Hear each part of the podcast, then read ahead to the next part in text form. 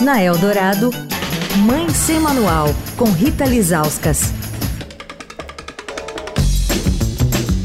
Oi, gente, Mãe Sem Manual começando a semana em que celebramos o Dia Nacional de Combate ao Bullying na próxima quinta.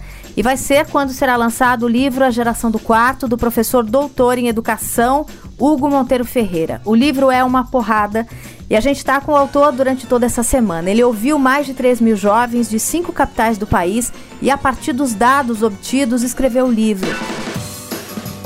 Hugo, o bullying e o cyberbullying, qual que é o papel disso para colocar essa criança, esse adolescente nesse recolhimento, nesse quarto? O bullying talvez seja, na escola, a violência mais terrível que a gente tenha. Por quê? Porque o bullying é uma violência que faz com que a vítima silencie. O, bullying é muito difícil de detectar. Então, todas as vezes em que o bullying ele é detectado, quer dizer, quando eu chego à conclusão de que ele foi encontrado, ou a vítima se mata ou mata. Eu fui vítima de bullying, eu pessoalmente, e eu tentei suicídio duas vezes por conta do bullying.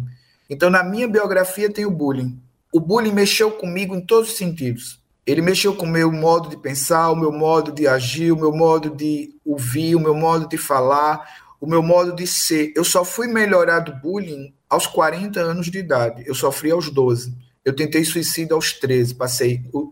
Os meus 13 anos foram tentando me livrar da dor profunda que o bullying tinha me provocado. Por quê? Porque o bullying é a destruição mais explícita da alteridade. E o cyberbullying também. É isso que os haters fazem. Mas por que, que os haters fazem isso? Porque de algum modo eles já experimentaram esse mesmo veneno. Você acha que o cyberbullying é pior que o bullying? Muito pior, porque o bullying, ele, você tem um refresco no sábado.